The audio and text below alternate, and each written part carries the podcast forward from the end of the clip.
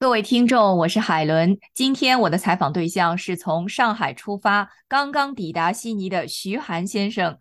您好，徐先生。你好。您是什么时候抵达悉尼的？呃，我是今年一月十一号上午到悉尼的。这次是来探亲还是旅游呢？啊，主要是探亲，因为我的小孩和我太太都在这边生活很多年了，我每年都是在趁着这个节点过来的。嗯，那您的妻子和孩子来悉尼多久了呢？有七年了，也就是说，在新冠大流行病爆发以来的三年里，您一直坚持在每年的农历新年来澳洲与妻儿团聚，是吗？对，二零年、二一年、二二年、二三年，对，这四年一直是来的。哦，那是非常的难能可贵啊！您是什么时候订的机票呢？呃，我是去年十一月份，也就是在中国宣布全面放松新冠限制令之前，是吧？对，是的。那与往年相比，您觉得这个机票价格如何呢？因为中国对于航空的一个航班的安排，它有一个比较特殊的规定嘛，所以说机票每年的价格都不太稳定的，而且根据你来澳洲或者离开澳洲的话，它这个价格都会有一个比较大的一个区别，每年都不一样。像那个二零年的时候，因为还没有在全球开展大流行嘛，所以说二零年的时候这个机票价格都是正常的一个价格。到二一年的时候是往澳洲来的话，机票是非常的贵，但是回去会非常的便宜。但是到了二二年的时候就是反过来，当然也不是说来就非常便宜，相对来说就回去就非常难。今年的话，如果说往澳洲飞的话，跟去年的话基本上一致吧。那您有没有订回程的机票呢？我没有订回程的机票，因为就往年的一个经验来看，中国对于这个航班的安排啊，它不是说有个很长的一个时间段的，它基本上放出来的都是两个月之内的票，那么你也没有办法订很久，因为我待在这边的时间都会待几个月这样比较长的一个时间，所以我都是订的单程的来和单程的回，我基本上都是这么订的，到时间差不多了我才会去订。嗯。那么，对于澳洲政府于元旦当天做出的针对来澳的中国游客需要在既定出发前四十八小时内接受新冠检测，并在入境时出具阴性证明的规定，您本人怎么看呢？呃，我没有什么太多的意见，因为我每年过来都要走这样的一个步骤，只是他在去年年中的时候有一段时间取消了这个政策，是最近又恢复而已，所以对我来说没有什么区别。那么您需要出具的是什么类型的新冠检测呢？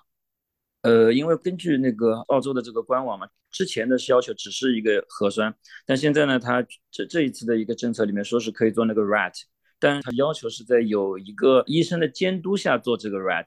那我们中国 RAT 是这么一个快速抗原检测的东西是有的。但是没有人给你监测，也没有这个官方的这个手续，那么相对来说还是做核酸更加的简便和快捷和便宜，所以说我是选择去做这个核酸的，而且我知道去哪儿做，这个都比较方便。嗯，好的。如果遇到航班延误、改期或者取消的情况下，旅客出具的新冠检测结果还会有效吗？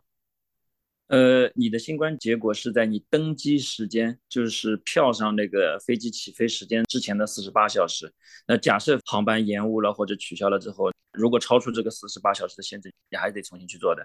它是在上飞机之前检查的。嗯嗯嗯，好的。那您觉得跟往年相比，新的新冠检测要求执行起来麻烦吗？理论上它是比之前要简单了。因为去年和前年的话，它不是所有的地方都能做这个核酸检查的，因为澳洲政府的要求是上面要出现你的护照号码和你的出生年月，但我们在中国做的一般的一些医院，然后是英文版本，然后在中国一般的医院里面，它会做英语的版本，但是它一般来说不会出现你的护照号码和你的出生年月，所以说你会到几个特殊的地方去做，但也不是特别的麻烦。但今年的话，它就没有对于英文的要求也没有，对于你这个出生年月和护照这些的要求都没有，只要你有一个核酸报告就可以了。那理论上说，你就可以做的一个选择就更多了。事实上应该是更方便了。那您在入关的时候需不需要出具打疫苗的相关证明呢？呃，我是在登机的时候出示的，入境的时候没有人检查。哦，那还是很方便的哈。您这次出发的时候，刚好上海在经历着中国全面放开新冠防疫政策后的一波新冠疫情大爆发。您有没有担心过自己的新冠检测结果可能会影响您这次的行程呢？呃，可能还是有一点担心的。是的，因为这个流行的程度实在是太大了，因为很多我身边的人都已经感染了新冠病毒。那么当然了，因为我们是在十二月头上中国宣布开放的嘛，然后很多人马上就在一周的时间里面就感染了。那么事实上，在元旦之前，因为我从上海出发嘛，上海的话基本上很多人都已经感染结束了，所以后面相对来说，呃，也已经完成了所谓的一个群体免疫嘛。所以说后面其实还好，但我是有点这个担心的，因为你不能保证你不被感染到嘛，因为这个还是说不准的事情。除了刚才您提到的这一点之外，您还会有其他的什么疑虑吗？是这样的，目前来说，中国的对于这个新冠病毒的一个管控已经比较放松了，而且澳洲政府对于我们这次的核酸证明的话，它其实也要求并不是特别严格的。那么理论上来说啊，因为我们中国的话很多人感染嘛，他们坐飞机的时候只要出示核酸证明就能够登机，对吧？那么至于这个核酸证明阴性的一个取得，事实上是一个漏洞比较大的事项吧。当然，之前也是一样的，因为理论上你只要预约之后，你拿着那个 QR code，就是那个二维码，你去做，其实人家一般是不会问你是谁的。那么事实上，这个阴性证明，嗯，你说有多大的用处？不见得，其实并不能百分之百的保证登机的人都是阴性的，你不能保证的。所以您是怀疑这些登机的人当中，有人提供的新冠检测报告会有掺假和造假的成分，是吗？嗯嗯，尤其是今年吧，今年其实每年我觉得都会有吧，但是因为以往的话，这个澳洲政府并不是对所有签证的人员都开放的嘛，他只对一些永居的居民啊，或者说一些有长期签证的一些居民的一些父母、实习亲属能够进来，所以说没有那么多的那种目的，对吧？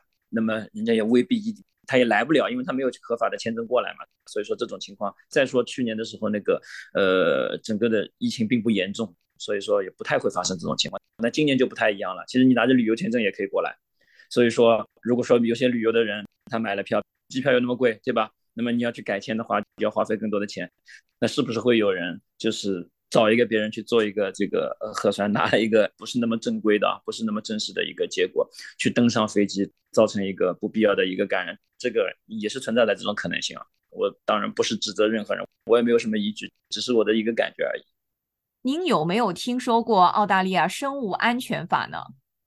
嗯，我大概知道一下，但没有具体研究过。嗯，根据生物安全法第四十六条，不遵守规定的个人可能会受到民事处罚，最高罚款可以达到八千两百五十澳元。另外，联邦政府推出的解释性声明也指出，如果一个人提供虚假或误导性的信息或文件，就可能构成犯罪。您觉得，如果大家在对澳洲相关的法律条文心知肚明的情况下，会不会依旧有铤而走险、弄虚作假、我行我素的人呢？那我觉得世界上各种人都有哈。那么我们应该说。认可大部分的人都是一个善良守法的一个公民，对吧？那么当然你也不能排除有些坏人或者说不守法律的人，他会钻这个空子，因为很容易就钻了嘛，对吧？所以我觉得不能够完全否认这种可能性。好的，今天非常感谢来自上海的入境游客徐涵先生接受 SBS 普通话节目的专访。祝您和您的家人能过一个愉快、祥和而安宁的春节。谢谢。